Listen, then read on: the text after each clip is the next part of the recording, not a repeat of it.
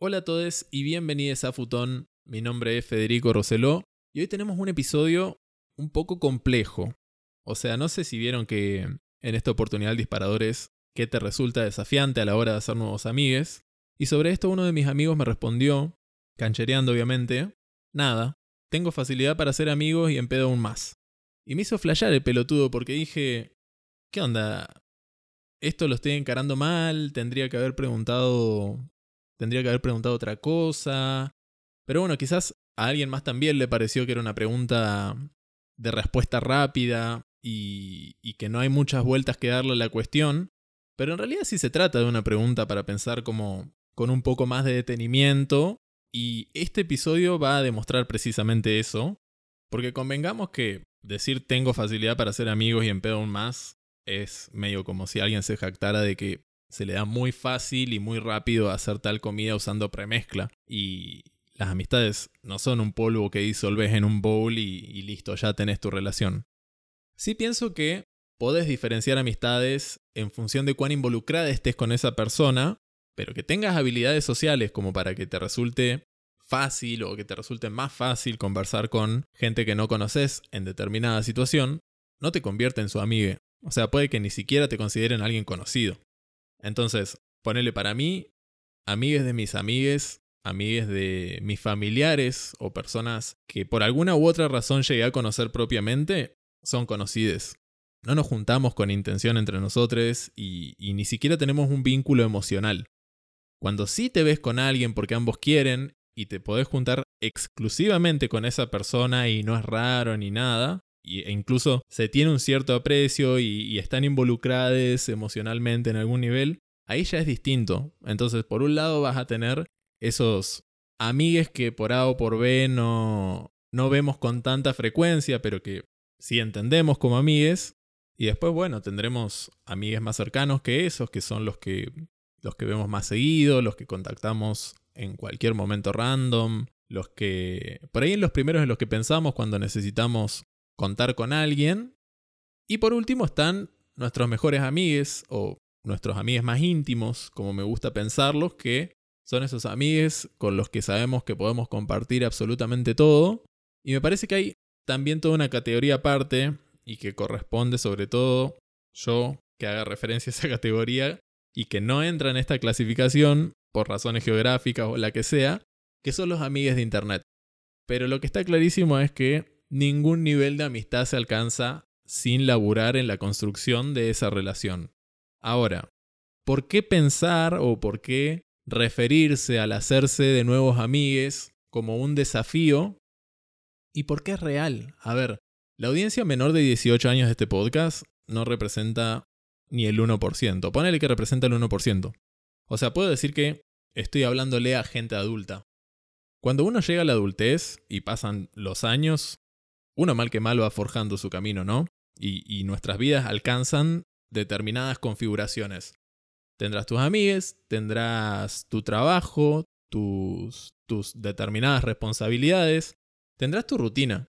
Y no es tan sencillo salirse de esos márgenes. No es como cuando sos niñe o cuando sos adolescente que por ahí la vida no te demanda tanto y, y donde además estás bastante en la misma sintonía que toda la gente de tu edad y eso vuelve todo más fácil. O sea, podríamos decir en los años cuando abundan las oportunidades. Pero bueno, después vos creces, alguno, bueno, vos o alguno de tus amigos van a entablar relaciones amorosas serias y eso va a cambiar dinámicas, ni hablar con quien tenga hijes. Otros van a estar en cualquiera y capaz que eso no te sirve. Incluso hay amigues de los que te vas a distanciar hicieran amigos cercanos, eso te va a romper el corazón. Y después te puede dar miedo ser vulnerable con gente nueva y, y podés sentir o, o podés pensar que necesitas amigos cuando se supone que ya deberías tenerlos. Y a todo esto la vida sigue su curso. Entonces, sí, todos tenemos alguna cuestión que nos resulta desafiante a la hora de hacer nuevos amigos. Y sobre eso es el episodio de hoy. Vamos a ver qué dijeron ustedes. Mensaje de Luli.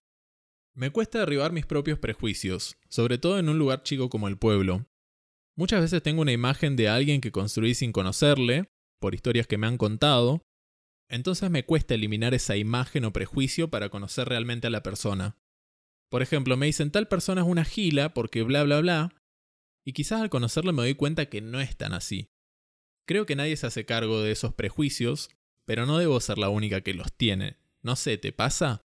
También en les amigues viejos hay como una zona de confort. Hay cosas que ya saben de mí, entonces no tengo que contarlas. Con la gente nueva me da paja eso. Abrirme a que me conozcan o contar cosas de mí que si no las cuento, no las van a saber porque no fueron parte de esa etapa de mi vida. Sí, hay todo un tema con las dinámicas de pueblo, porque es así como decís, mucho, mucho conocimiento popular, digamos, mucho boca en boca, y es un asco, porque literalmente quedas expuesto con algo y, ya alcanza para ser sentenciado o catalogado, y no va a faltar quien agregue un poco más de condimentos a la hora de hablar de vos, porque así son los pueblos, díganme si me equivoco, y es una paja porque uno un poco se acostumbra a eso, casi que, que se adopta como cultural, te digo.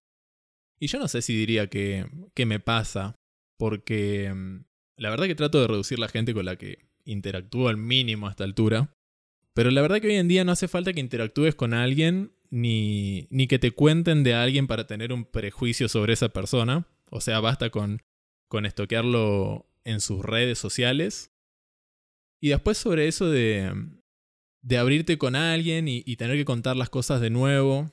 Y sí, es una recontra paja, pero, pero es parte de, construir una relación. Pero, pero bueno, qué sé yo, tranqui obviamente, porque las cosas se van compartiendo en la medida que las situaciones lo ameritan. Si recién estás conociendo a alguien, lo más probable es que compartas cosas sobre las que la otra persona pueda empatizar. Entonces, no sé, al principio va a, vas a exponer un par de ideas, de, tus pensamientos, de tus experiencias, cosas que, que le transmiten a la otra persona que le tenés confianza, que te cae bien, y eso ya va a generar una cercanía, pero, a ver, hay límites, obviamente, porque una muy mala idea sería como contar cosas desmedidamente conociendo a alguien, ponerle que te haya pasado algo horrible, algo traumático en tu vida, y no es necesario que traigas a colación eso de una, porque lejos de generar que la otra persona se sienta más cercana a vos, posiblemente la vibra sea que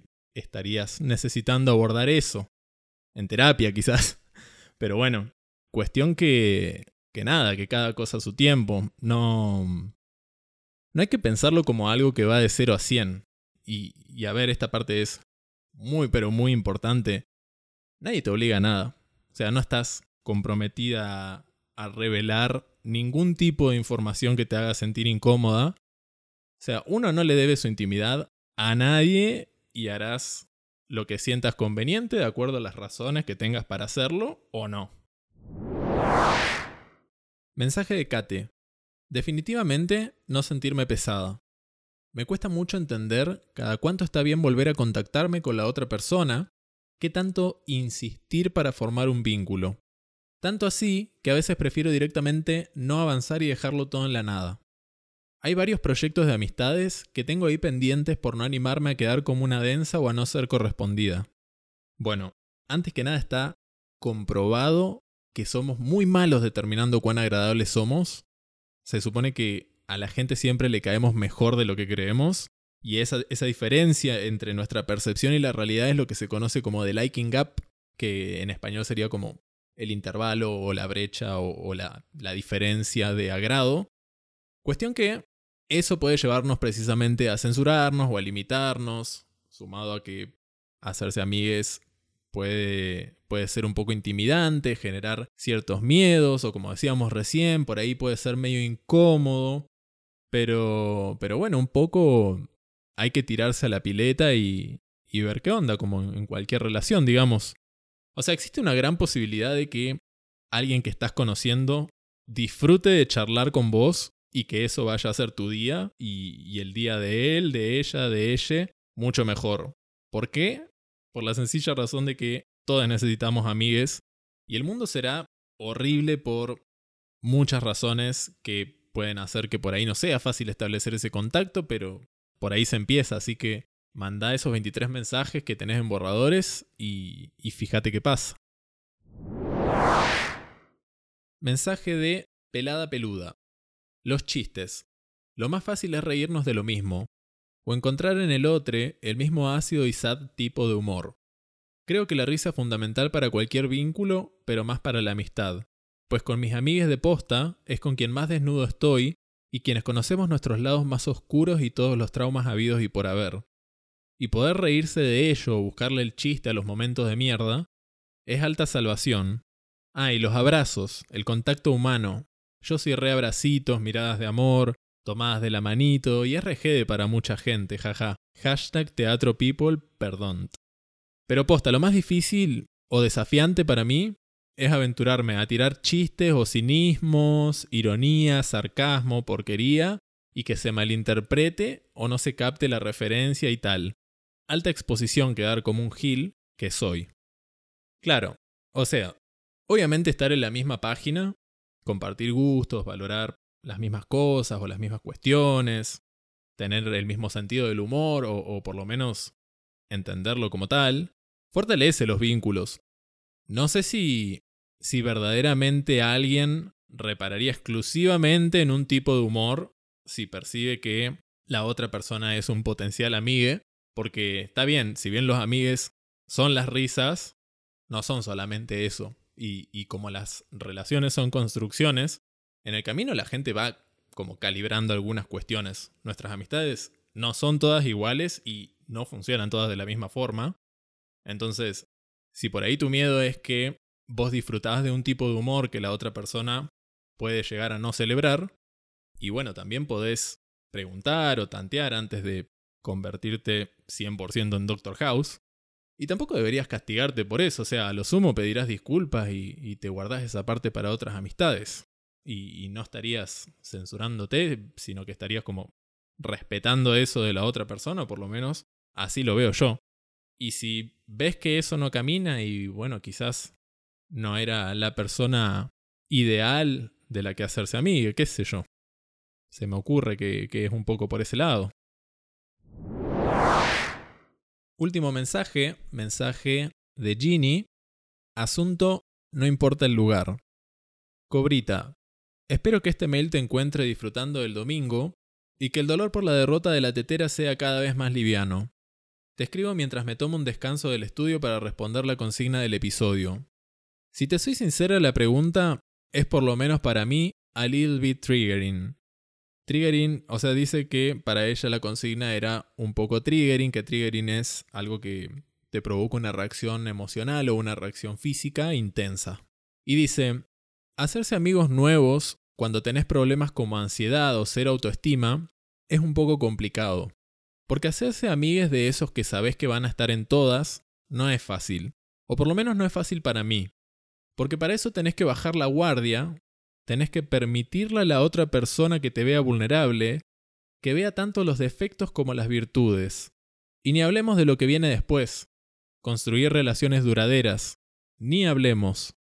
Hace poco hablaba con mi psicóloga sobre la importancia que tenía rodearse de amigos, amigos con A mayúscula, en especial si no tenés un sistema de apoyo familiar que te banque cuando lo necesitas. Si yo tuviera que hacer en este momento una lista de esa red de seguridad de gente maravillosa que sé que va a estar en todas, te pondría en los primeros puestos sin dudarlo. Así que gracias por estar siempre, por el chequeo casi diario, por bancarte mis broncas por los grupos de trabajo y tantas cosas más. Significa muchísimo. Check in on your strong friends, my dude and dudettes. Ginny. Bueno, antes que nada, gracias por el pedacito del mail que era para mí. Pienso que, que siendo dos personas que no vivimos en la misma ciudad y que, y que no nos vemos prácticamente nunca, tenemos una relación muy sana. Así que el sentimiento desde ya es mutuo. Después con respecto a lo de tener problemas de ansiedad y autoestima y, tener que bajar la guardia, lo entiendo y hasta un poco lo comparto también. El tema es que mm, el miedo a ser vulnerable es una dificultad muy grande porque la vulnerabilidad fortalece las amistades. O sea, no, no, hay intimidad sin vulnerabilidad. Y me parece muy cierto lo que decís sobre construir amistades duraderas. O sea, obviamente nos preocupamos un montón por todo esto que, que, significa hacer nuevas amistades, pero mantener las amistades que tenemos tampoco es fácil. Y, como decía hoy, no todas las amistades son iguales y ni siquiera fluyen de la misma forma. O sea, es, es todo un laburo aparte mantener las amistades. Pero sí, hay que abrirse a la vulnerabilidad, pero, pero bueno, para eso también es necesario sentirse seguro y también sentirse apoyado. Bueno, lo que respecta a mí, una de las, de las cosas que me resulta desafiante es la parte de exponerse, pero no me refiero tanto a la cuestión de, de revelar información, porque la verdad es que soy medio ninja con las conversaciones, sino que me refiero a la parte de, de exponerse físicamente. Soy muy inseguro y, y, estar con gente que no conozco me hace sentir observado, me hace sentir juzgado, hasta que, no sé, hasta que pase algo que me haga sentir diferente, digamos. Y es raro porque tengo un tema de autoestima que no interviene tanto cuando ya somos amigos, pero sí en, en la instancia anterior, digamos. O sea, relacionándolo exclusivamente con esto de hacer amistades, una vez una amiga me dijo que tengo toda gente linda en mi entorno, o sea, en cuanto a calidad de persona, porque me hago los amigues que creo que me merezco. Y a mí me sorprendió la observación esa porque, eh, a ver, indicaría que tengo una muy buena opinión de mí mismo y por eso solo mantengo relaciones saludables cerca, pero al mismo tiempo no tengo un nivel de autoestima suficiente para sentirme cómodo poniéndome ahí afuera para, para ver si me hago amigues. Entonces a eso me refiero con, con el tema de, de exposición. Después otro desafío me parece que sería esta cuestión de, no repetir las cosas que estuvieron mal en otras amistades que a ver, no, significa que esas amistades ya no existan, pero lo que haya sido problemático en el pasado y bueno, que haya dejado algún tipo de aprendizaje. Como un poco como siguiendo la línea de lo que hablábamos de construir amistades sanas y duraderas. Y no sé si es fácil no repetir patrones, o sea, tenés que estar muy despierto y, y muy dispuesto a frenar las cosas y permitirte hacerlas de otra forma, porque por algo existen esas personas que tienen un grupo de amigues lo pierden. Tienen otro grupo de amigues, lo pierden. Y, relacionado con esto, digamos, lo último que aprendí es que mm, hay un punto en el que si vos haces demasiado en una amistad, no es bueno ni para vos ni para la otra persona. O sea, cuando vos haces y das desmedidamente, activás en la otra persona como una sensación de culpa, de, de incomodidad con todo eso. O sea, la gente en una amistad verdaderamente se siente incómoda cuando recibe mucho y no es capaz de devolver. O sea, en el sentido de, compensar, digamos. Entonces, de pronto puede parecer que, que las partes no se valoran mutuamente en forma recíproca.